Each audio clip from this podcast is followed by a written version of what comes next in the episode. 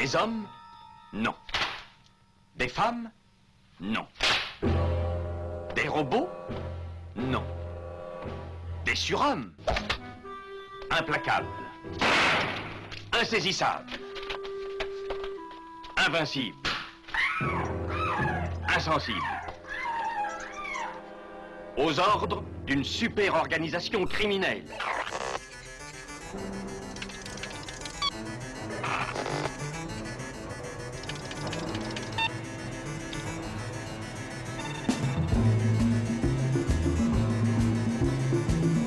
Impossible Rien n'est impossible pour... Culture prohibée.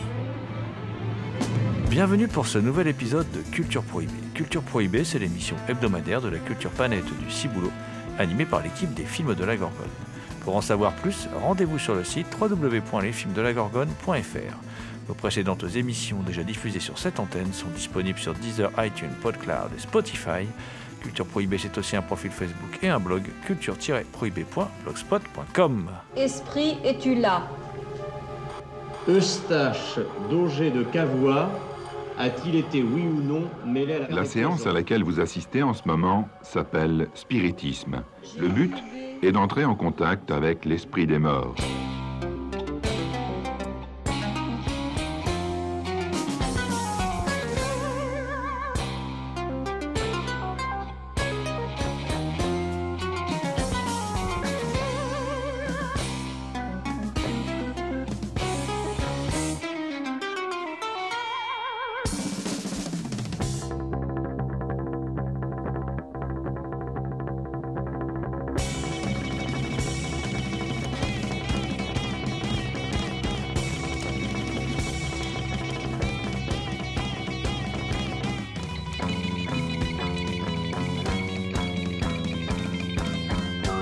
Au sommaire aujourd'hui, une émission spéciale paranormale, enfin consacrée à l'une de ses branches plutôt, différents moyens de communication avec les morts, que ce soit la médiumnité, la nécromancie, les voix électroniques, le Ouija, l'écriture automatique, autant de pratiques que l'on retrouve dans le documentaire d'Anaïs Gérard Blanc, Les cimetières sont vides. Nous reviendrons donc sur ce film en compagnie de sa réalisatrice, puis euh, nous échangerons sur quelques films consacrés euh, à ce sujet en compagnie, en compagnie de Damien Demey, dit La Bête Noire de Compiègne, un archéologue animal en quête de cultures souterraines et oubliées. Bonjour Damien.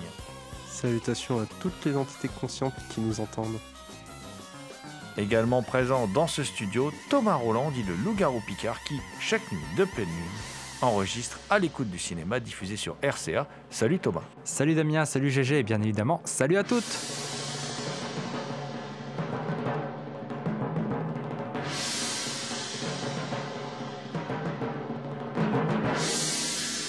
Esprit, es-tu là? J'ai envie de, de, dire à Thomas, alors je ne sais pas si l'esprit est là, mais euh, en tout cas Anaïs Girard Blanc, elle, euh, mon cher Thomas, elle a décidé de partir quelque part à la recherche d'un être cher. Euh, et c'est la démarche qu'elle nous explique dans le, documentaire Les cimetières sont vides. J'ai rencontré euh, Anaïs Gérard Blanc, qui est une, une jeune femme, euh, qui, euh, qui est une jeune réalisatrice, en fait, une jeune documentariste, euh, lors d'un festival à Carcassonne, où elle, où elle travaillait, elle faisait les, les petites vidéos de communication pour, pour le festival.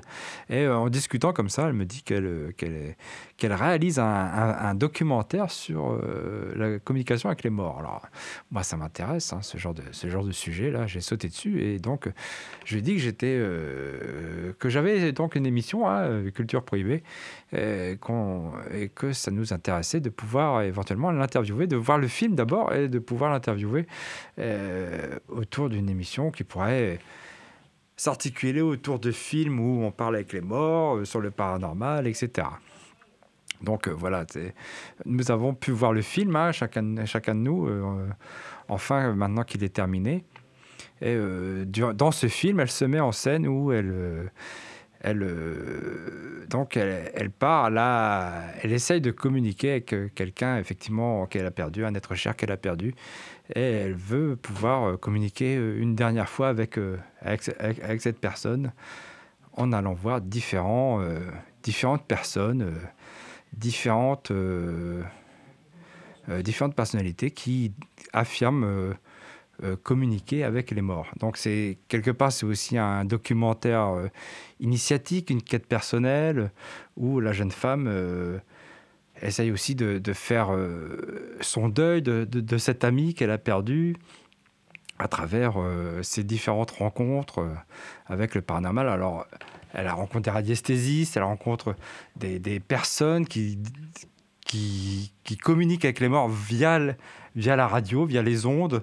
Donc, c'est un documentaire qui est euh, quand même euh, qui interroge, qui, euh, qui, qui peut être dérangeant et qui, à mon avis, peut faire peut amener des débats, des discussions intéressantes.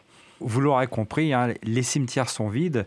C'est un, un documentaire plutôt introspectif d'Anaïs Gérard Blanc. Anaïs Gérard Blanc, qui, qui est, qui est une, une- je l'ai dit, une toute jeune réalisatrice, qui a d'abord euh, fait quelques, quelques pas sur les planches euh, au cours de, de ses études, avant de se tourner vers, vers un BTS montage, euh, puis une école de cinéma de- en réalisation à Toulouse. Elle est, elle est également intervenante en, cinéma auprès du jeune public. Elle est d'ailleurs l'une des personnes initiatrices de Creativan, je ne sais pas comment on prononce Creativan ou Creativan, un laboratoire ludique d'éducation aux médias. Alors si vous voulez en savoir plus sur ce laboratoire, vous pouvez vous rendre sur le site internet euh, creativan.org.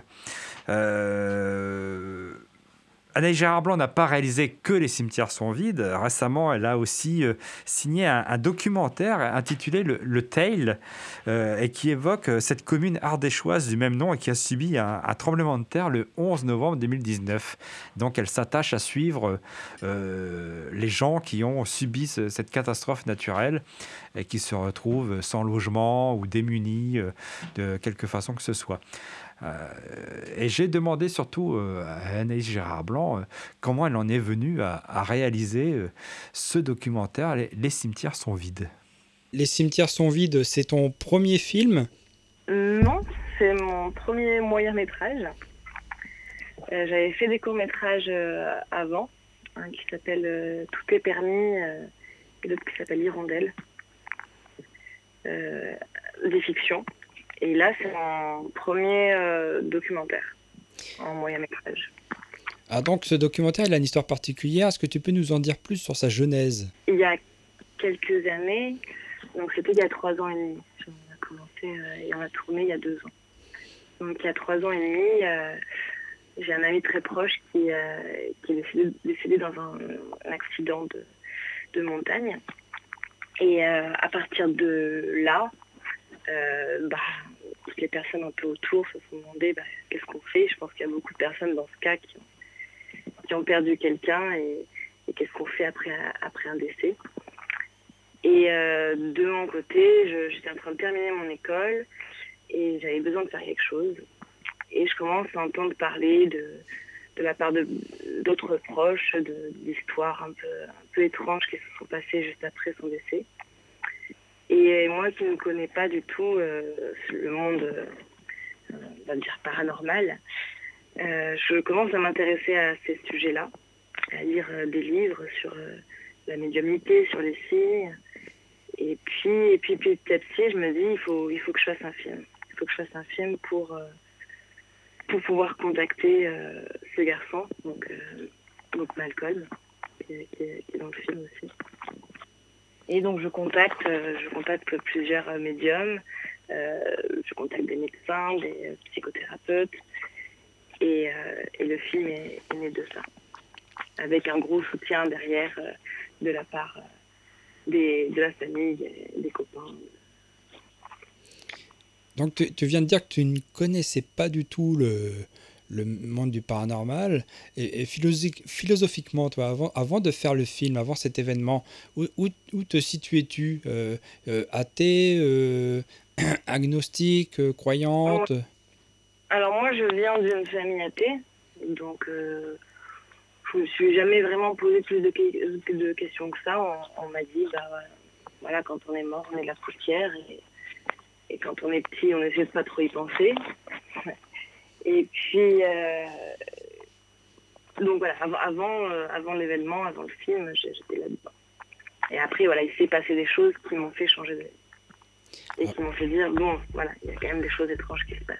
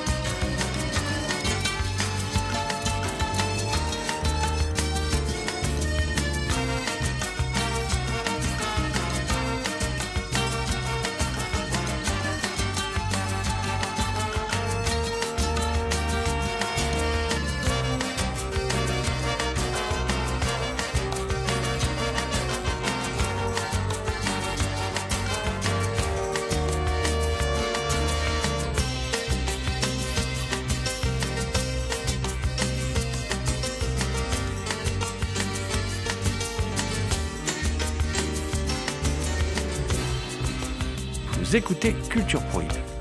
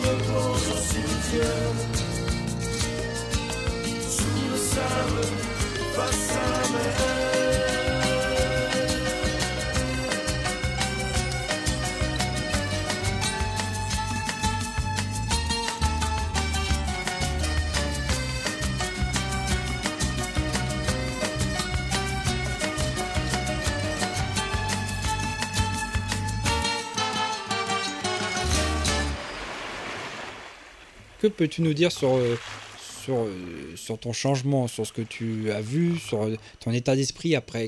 En quoi ça t'a changé toi? Pour moi, ça m'a ouvert l'esprit. C'est-à-dire que, en fait, de ne pas croire, c'est une forme de croyance. Et maintenant, je suis ouverte à, ce qui peut arriver. Je ne vais pas dire que je ne crois pas et je ne vais pas dire que, je crois. Mais, mais ouais, il y a des choses qui, qui arrivent a, que les hommes en général euh, ont, besoin d'expliquer. Et moi, j'essaie de, de ne pas forcément expliquer les choses, mais de les accepter. C'est-à-dire les choses un peu étranges qui, qui, se passent et qui arrivent à tout le monde. C'est une petite anecdote assez rigolote, c'est quand, quand j'ai commencé à parler de, de, ce film autour de moi, alors des gens que je connaissais ou des gens que je connaissais pas, chacun avait quelque chose à, raconter. Une histoire qui lui, été arrivée. Alors moi j'ai un copain qui m'expliquait que sa mère était médium. Euh, il y en a une autre qui disait bah, qu'il y avait un fantôme dans sa maison et, et tout le monde a voilà, quelque chose à, à dire sur, euh, sur ce sujet, mais, euh, mais c'est tellement devenu tabou de nos jours qu'on a peur d'être pris pour un fou et, et on n'ose pas en parler. Donc le fait que, que je fasse ce documentaire, ça a permis à beaucoup de, personnes de pouvoir se livrer et de me dire euh, et me raconter des, histoires qui leur, qui leur sont arrivées. Il y en a beaucoup plus que ce qu'on pense. Et justement, euh, est-ce que c'est l'idée de faire un documentaire sur ce sujet qui est venu, ou c'est le fait que tu t'es intéressé à ces phénomènes qui t'a donné l'idée de faire le documentaire? Euh, alors vite en fait pendant les, jours, euh, les semaines qui suivent, il y a vite eu des euh, signes. On appelle ça, peut appeler ça des signes du hasard, mais bon, des choses qui, nous ont touchés, qui m'ont touché profondément pour que je me dise, oula, il y, a quelque chose, il y a quelque chose qui se passe. Et ensuite, euh, à partir de là, j'ai voulu en faire un film. Je pense que le, le fait de vouloir faire un film, c'est aussi un, une façon de, de ne pas se faire trop juger. Je ne sais pas si vous comprenez. Si, si. C'est... J'ai fait... Au début, j'ai commencé à faire le film pour moi, complètement. C'était... J'avais besoin de ça pour, pour me renseigner, en fait, sur, sur les sujets. Et puis, puis bon, comme ça, j'avais qu'à dire, oh, bah, je, je, fais un film. Alors, alors, on a un peu tous les droits quand on fait un film. On peut s'intéresser un peu à n'importe quel sujet. Euh, et, et, ensuite, par la suite, c'est de, devenu aussi pour les autres. Finalement, en fait, en en parlant, euh, c'était pas c'était plus qu'un film pour moi.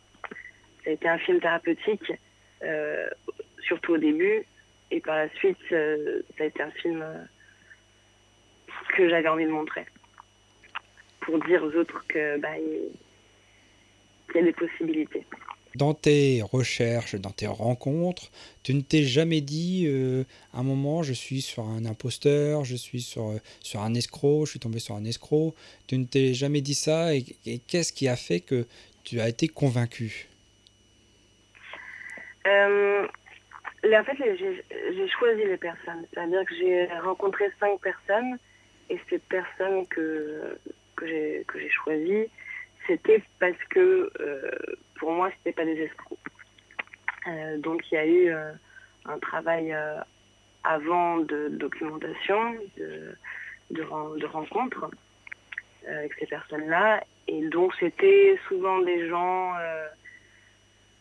qui, qui, soit qui ont écrit des, des livres, soit qui ont, qui ont déjà, sont déjà un peu reconnus dans, leur milieu mais euh, ou alors qu'on qu m'a recommandé.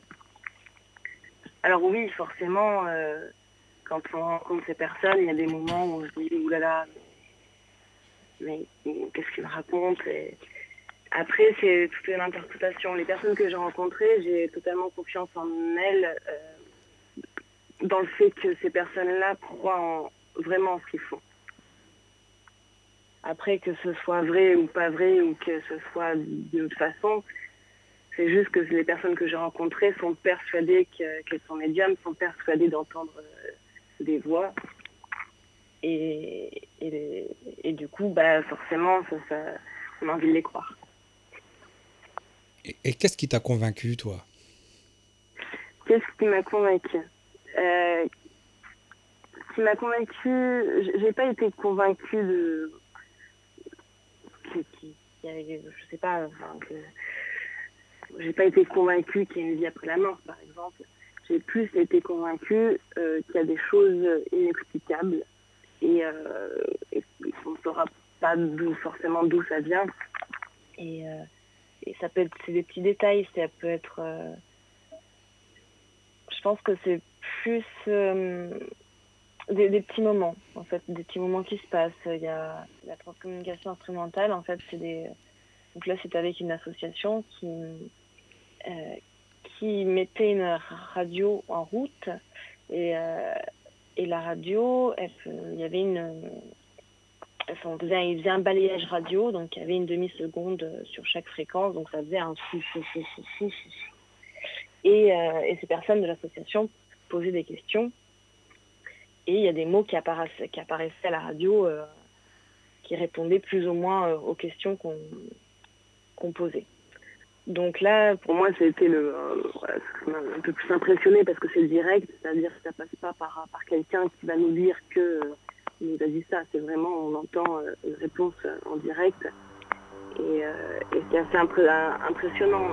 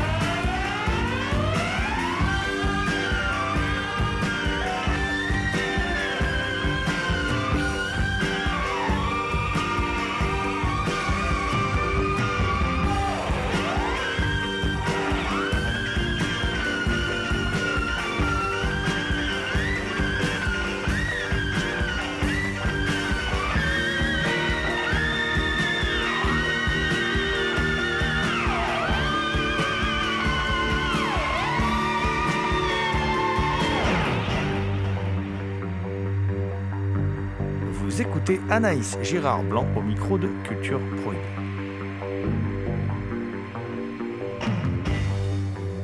Alors d'où ça vient, je pourrais pas l'expliquer. Euh, après ce que je, ce que je suis à peu près sûre, c'est que il y a déjà eu des tests qui ont été faits sur sur les antennes et sur sur ce qui et que et que ça n'a pas été euh, comment dire euh, que les ondes sont n'ont pas été modifiées. Donc euh, eux expliquent euh, que les énergies ou les esprits ont besoin d'un bruit, blanc pour communiquer. Donc là c'était le bruit de, la radio et que ça a modifié en fait les, fréquences avec ce bruit blanc et que c'est pour ça qu'il y a des mots qui apparaissaient. Et euh, effectivement après voilà en se renseignant on trouve plein de choses là-dessus et, c'est des choses assez étranges euh, et qui sont assez fascinantes en fait qu'on y croit ou qu'on n'y croit pas, euh, c'est assez fascinant. Et je pense que c'est beaucoup la, la fascination qui m'a donné envie de, de continuer mes recherches là-dedans. Et le, le- ce, ce balayage radio se, se faisait donc tout seul?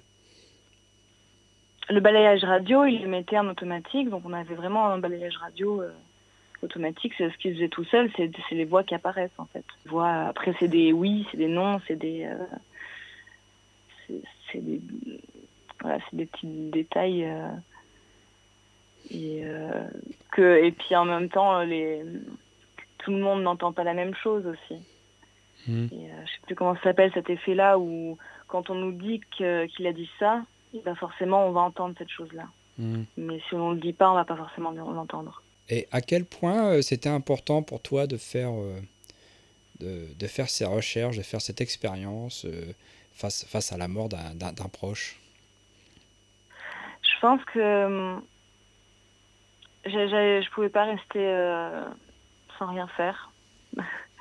Euh, J'avais besoin de faire quelque chose. Euh, ce qu'on appelle un peu la, résilience aussi, c'est que voilà, quand on vit quelque chose de très fort, on a besoin de se rassurer. Mais et aussi, euh, alors selon les personnes, hein, c'est- sûr. Mais en tout cas, moi, j'avais vraiment besoin de, de de faire quelque chose et de mettre tout- de faire tout en sorte que que je puisse réussir à, à communiquer avec lui. Tu, tu n'as pas eu peur, tu n'as pas eu peur d'aller explorer euh, ce monde-là? Tu n'as- à, à aucun moment dans tes recherches, tu as eu peur? À aucun moment, tu t'es dit euh, où est-ce que je mets les pieds? Euh, c'est un monde que quand on commence un peu à explorer, euh, c'est vrai que c'est dur de s'arrêter. Euh, parce qu'il y a toujours euh, plus de choses, il y a toujours des, histoires en plus. Et non, j'a- j'avais pas peur parce que je savais que j'avais aussi une certaine force derrière ça, c'est-à-dire que bah forcément quand on perd quelqu'un, on, on, peut se sentir euh, vulnérable et je savais que j'avais pas cette vulné- vulnérabilité dans le sens où je faisais quand même attention et le but était de pas me faire euh, de pas de plonger dans une dans une secte ou ou quoi que ce soit. Mais mes proches ont eu plus, plus de, peur que moi. Quand on voit quelqu'un euh, se, documenter à fond sur un sujet, sur alors que j'aurais pu être dans une situation euh, où j'aurais pu être vulnérable, euh, oui, ça, oui, ça peut faire peur. Et aujourd'hui, où en es-tu de, de ce travail de deuil et en quoi euh, ces expériences ont changé ta vision de la vie? Euh, ça a été ça a été un peu compliqué parce que ça a mis beaucoup de temps. En fait, euh, on a tourné donc il y a trois ans et, et le montage s'est terminé il y a à peu près six mois. Donc euh, ça a pris beaucoup de temps au montage et en fait, euh, bah, même dans ma vie personnelle, donc c'est-à-dire euh, de devoir se replonger dans, dans ce film et de me voir à- aux, six mois à cette période-là comment j'étais et comment je suis maintenant. Ça n'a pas été évident, sachant que, que je suis dans le film, donc euh, que je me voyais, euh, que, et que j'ai monté aussi. j'ai fait le montage du, documentaire.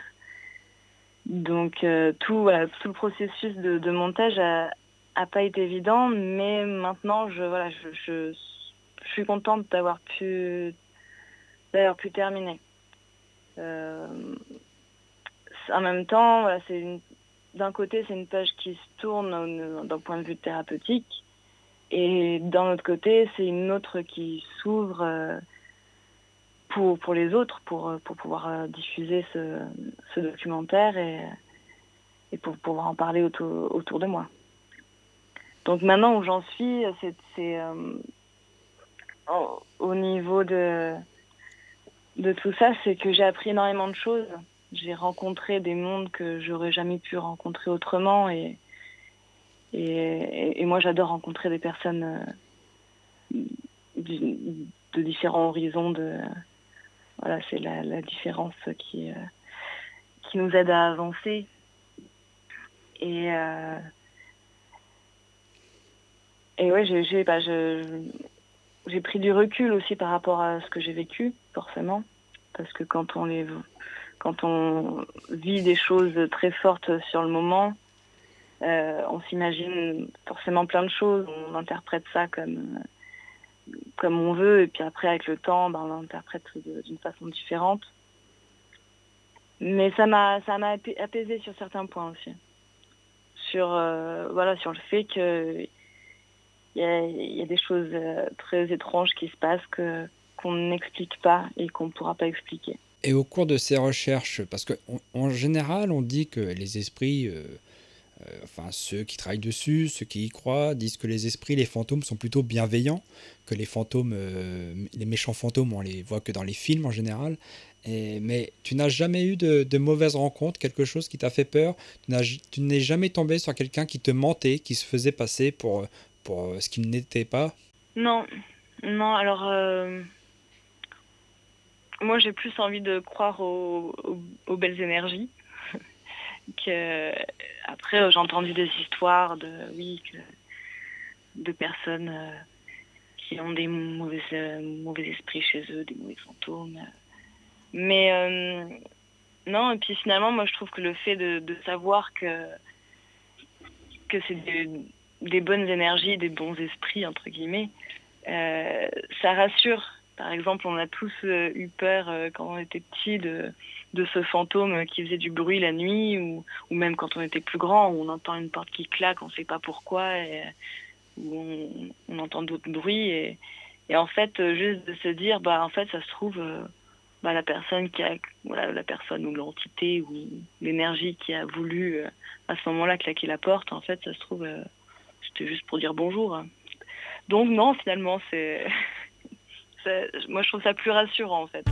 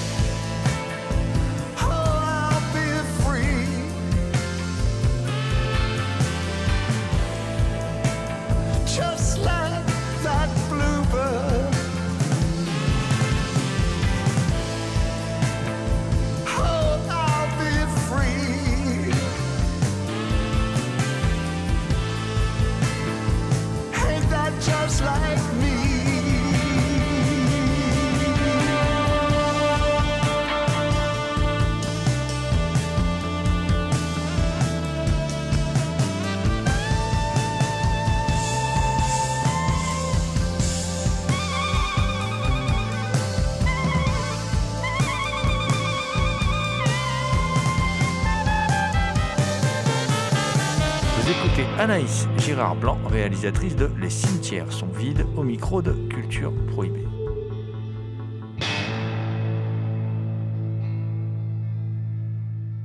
Donc le film, comment tu l'as travaillé? Comment, comment tu as euh, défini ton, ta démarche de, de- de réalisation? Et au montage, euh, qu'est-ce que tu qu'est-ce que tu as gardé, qu'est-ce que tu as écarté et pourquoi? Il, il faut savoir euh, que quand on écrit, un- quand on veut faire un documentaire, donc quand on veut faire un dossier de production euh, d'un documentaire, il faut, euh, il faut écrire un scénario. Euh, pour moi, ça a été la partie la plus compliquée. C'est-à-dire que il fallait que j'écrive un scénario sur des choses dont je ne savais pas du tout comment ça allait se passer.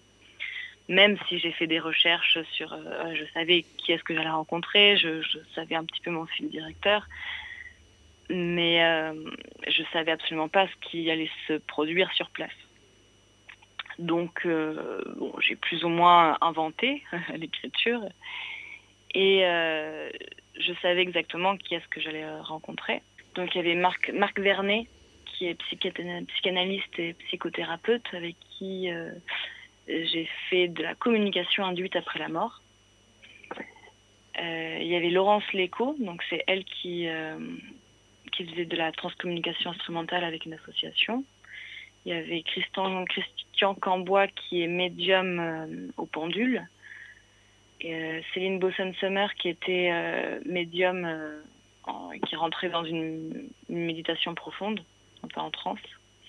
Et Jean-Jacques Charbonnier qui est, un peu, qui est assez connu, lui, qui est médecin anesthésiste réanimateur et qui a fait, qui est un spécialiste des expériences de mort imminente.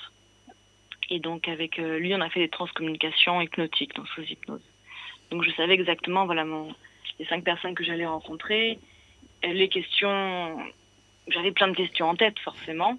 Bon après arriver, euh, arriver devant les personnes, toutes les questions sont, un peu parties. Parce que c'est vrai que ça, c'est un truc qu'on se, demande. Si jamais on avait en face de nous une personne qui, qui nous est chère et qui, qui est décédée, qu'est-ce que qu'est-ce qu'on lui dit?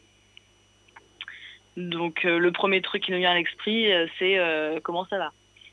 Bon, et c'est- c'était pas non plus euh, voilà, le genre de questions que, j'avais envie de poser. Et, euh, et puis ensuite, ça a été un énorme boulot de montage. C'est-à-dire qu'on est parti euh, à trois à chaque fois, donc on était vraiment en équipe réduite. Euh, il y avait une personne euh, à la caméra, euh, une personne au son, et puis, euh, moi. Et, euh, et du coup, on a, à chaque séance, on a dû filmer entre, entre 4 et, euh, 4 et 7 heures par séance. Donc on avait euh, beaucoup, beaucoup de rush. Et au montage, euh, c'est là où le, où le film s'est vraiment créé. C'est qu'est-ce que je prends, qu'est-ce que je prends pas. euh, j'ai voulu prendre un peu tout, c'est-à-dire des choses qui, qui m'ont touchée, euh, d'autres choses où je comprenais pas forcément ce qui se passait. Euh, même dans les émotions, j'ai essayé que ça soit. Le but était aussi de faire un film pas trop plombant, parce que c'est pas non plus un sujet facile, mais pour moi c'était plus plus une quête euh, optimiste. Donc il y a des, moments qui sont qui peuvent être drôles aussi. Euh, et euh, et c'est vrai que le film, moi, c'est vraiment créé au montage. Et euh, même dans la voix off, c'est-à-dire que tout le long il y a une voix off et c'est une fois le le un premier montage, un, premier bout à bout terminé que qu'on a écrit la voix off. Enfin, que j'ai écrit la voix off, qu'on a enregistré. Tu as dit que tu as dû écrire un scénario parce que euh, visiblement tu es passé par une commission ou euh, pour avoir des subventions ou quelque chose. Et c'est compliqué de faire, euh, faire accepter un tel projet auprès d'une commission pour toucher justement ces subventions ou une aide à l'écriture. Ou... Oui. Au, début, je, je l'ai fait parce que j'ai l'habitude de le faire et puis finalement, ça aide aussi à, à, savoir de quoi on parle et, c'est toujours bien voilà, de faire une note d'intention, d'écrire de quoi on veut parler. Euh, mais je pas, finalement, je ne l'ai pas envoyé. C'est-à-dire que le, dossier, j'ai j'ai pas voulu l'envoyer parce que c'était trop personnel. Euh, J'avais pas forcément envie qu'on me dise euh, qu'il fallait changer ça ou ça, et que moi-même, euh, bah, je sais je savais pas du tout où ça allait euh, nous amener. Effectivement, les, les personnes que j'ai rencontrées auraient très bien pu être des charlatans et euh, et donc je euh, donc est-ce que je- j'aurais pas fait le même film si ça, si ça avait été ça? Au niveau de la vie du film, comment envisages-tu euh, sa diffusion? Comment euh, comptes-tu toucher le public avec? Euh, bonne question. C'est-à-dire que pour l'instant, je l'ai envoyé à- aux personnes qui sont intéressées. Et donc là, j'ai une projection de prévue sur, sur Marseille, mais c'est avec des personnes, euh, c'est le euh, psychothérapeute qui a proposé euh, cette séance-là, donc euh, c'est avec des personnes du milieu qui connaissent et, et euh, j'ai fait une séance sur Toulouse où là c'était super intéressant parce que c'était des personnes qui ne connaissaient pas du tout euh, ce monde-là et, et que ça a fait écho à, à, voilà, à quelques personnes et qui euh, donc c'était vachement touchant. Après c'est vrai que c'est un, un film qui est difficilement diffusable par le sujet et euh, aussi par le fait que ça soit à ce point personnel. Euh, ça ça peut pas être diffusé dans euh, dans la plupart des festivals parce que parce qu'en général c'est pas trop ce qu'on ce qu'on recherche donc pour l'instant non, je il y a des diffusions de prévues mais c'est vrai que j'ai pas fait une, une, une énorme communication derrière pour pour la pour la diffusion D'accord. Donc euh, tu es ouverte à éventuellement des propositions euh, euh, de soirées euh, pour diffuser, soirées débat, etc. Voilà. Ouais, oui, complètement. Oui, puis ce, que je trouve que c'est intéressant, de toute façon, c'est un film on n'en sort pas forcément. Enfin, je, pense qu'on n'en sort pas indemne, c'est-à-dire que ça ouvre le débat. Et, euh, je, pense que une discussion est quand même assez intéressante euh, après, euh, ou quelques temps après.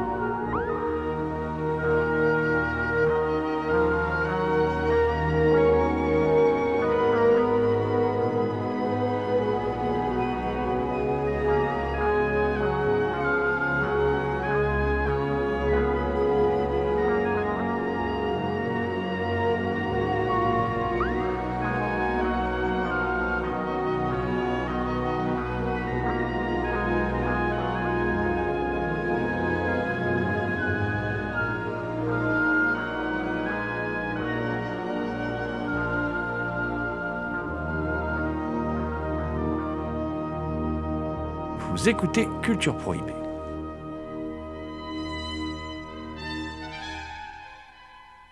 Je ne sais pas si c'est un, documentaire, euh, un documentaire dérangeant, mais euh, bon, il y a des choses euh, que j'ai apprises hein, en regardant ce, documentaire. Euh, je connaissais pas du tout cette utilisation des ondes radio, par exemple, là, pour récupérer des sons. C'est un moment assez troublant. On, se demande un peu si les gens qui pratiquent cette technique qui consiste en fait à, se balader un peu euh, pour capter des ondes et en utilisant des appareils de radio, évidemment, pour essayer de capter des, sons et euh, de mettre bout à bout euh, les sons. Alors ça fait une sorte de gloubi-boulga comme ça de son, une bouillie sonore. Et, au bout d'un moment, ça fait sens. C'est assez étonnant.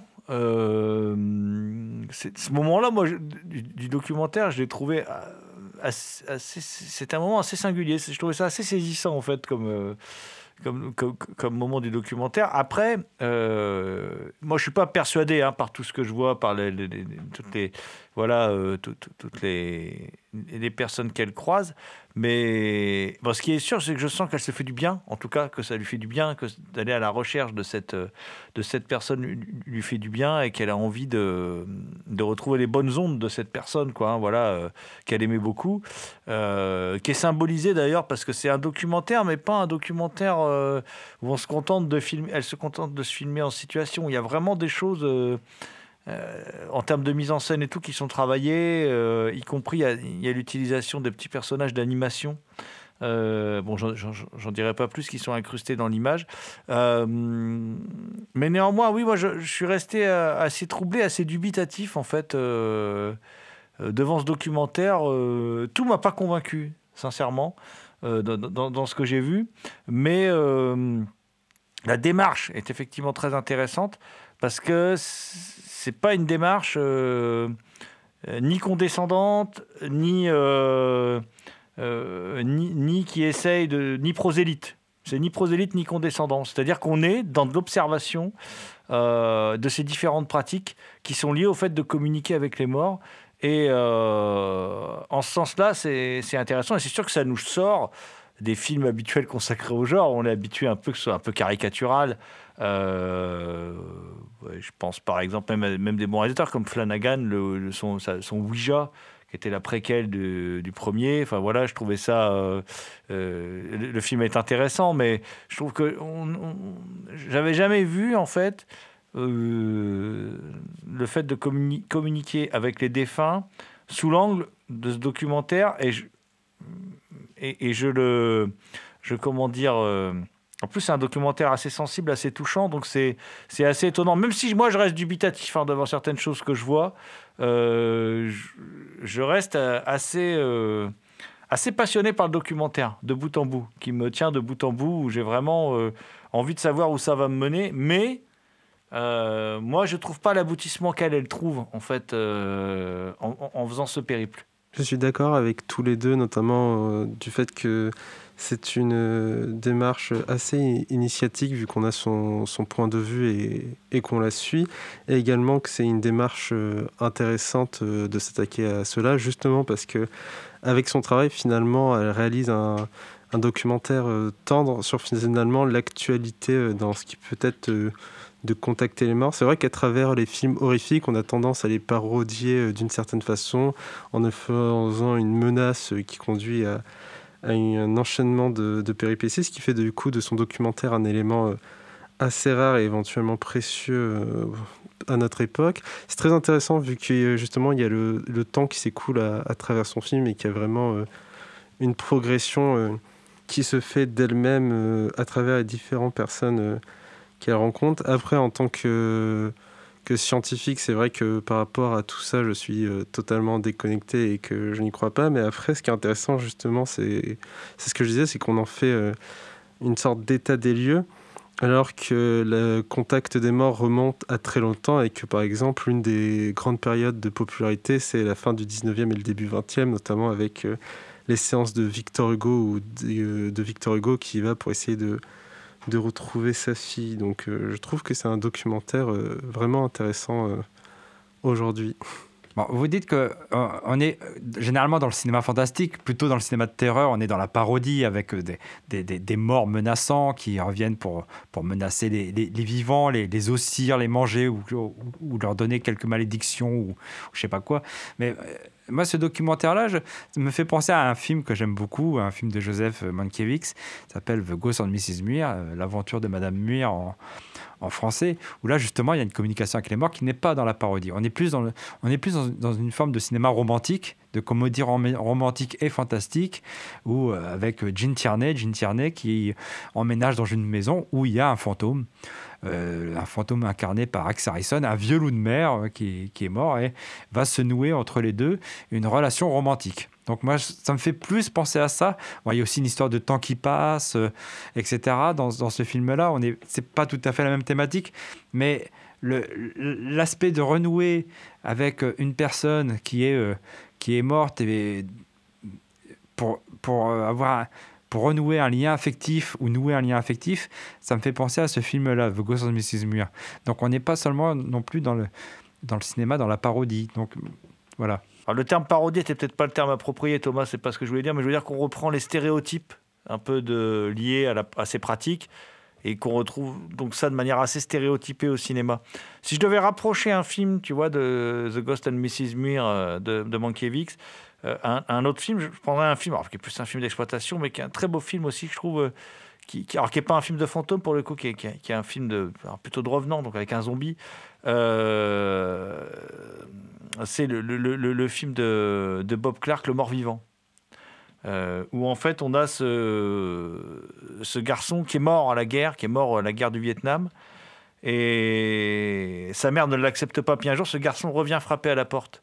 Elle fait comme s'il était normal, sauf que c'est un mort-vivant en fait. Il est quelque part un peu la, création de son esprit de cette maman qui ne supporte pas l'idée que son fils soit mort à la guerre. Ça fait, c'est un, c'est un très beau film, hein, c'est un film très touchant. Euh, c'est un film culte hein, de toute façon.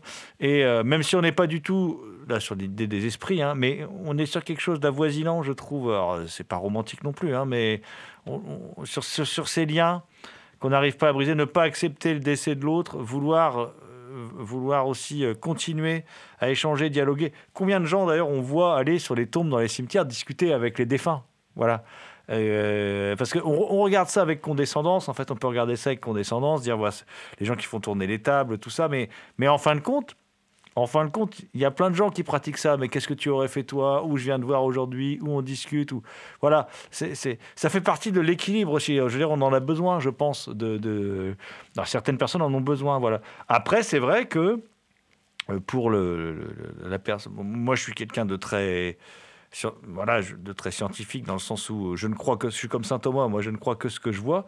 Donc effectivement, j'aime, euh, même si Thomas est en, studio à côté de moi, euh, je ne crois que ce que je vois. Je, donc je ne crois pas en fait à l'idée qu'on puisse communiquer avec les morts. Je le dis sincèrement, moi je n'y crois pas. Et le film, le documentaire ne me fait pas changer d'avis. Mais le documentaire me touche à travers le parcours de cette jeune femme qui je trouve est très touchant.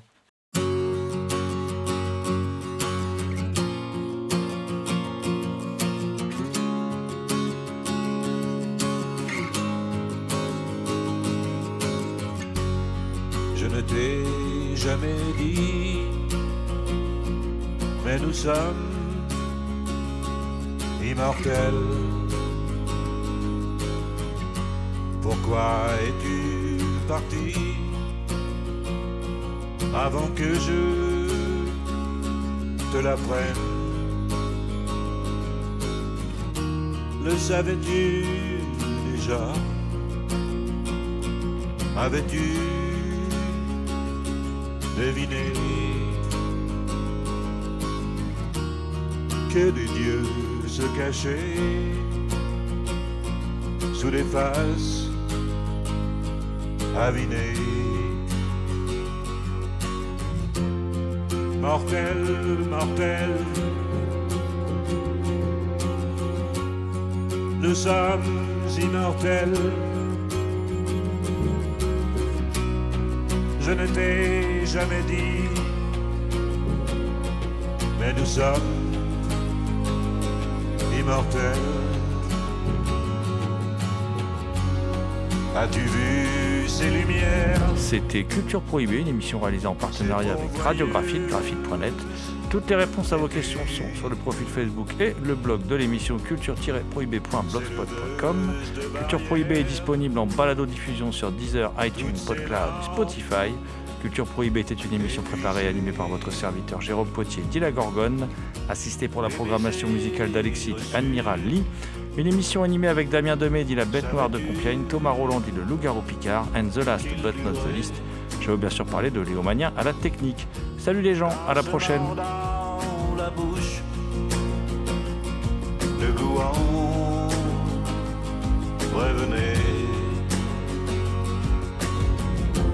Mortel, mortel.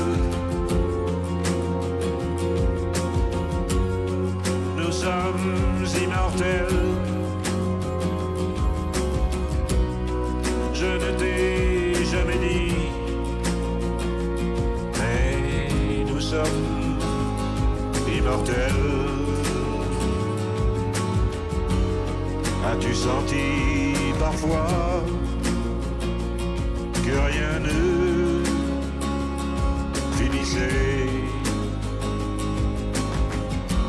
et qu'on soit là ou pas, quand même on y serait. Et toi qui n'es plus là, c'est comme si tu étais plus immortel. everyone.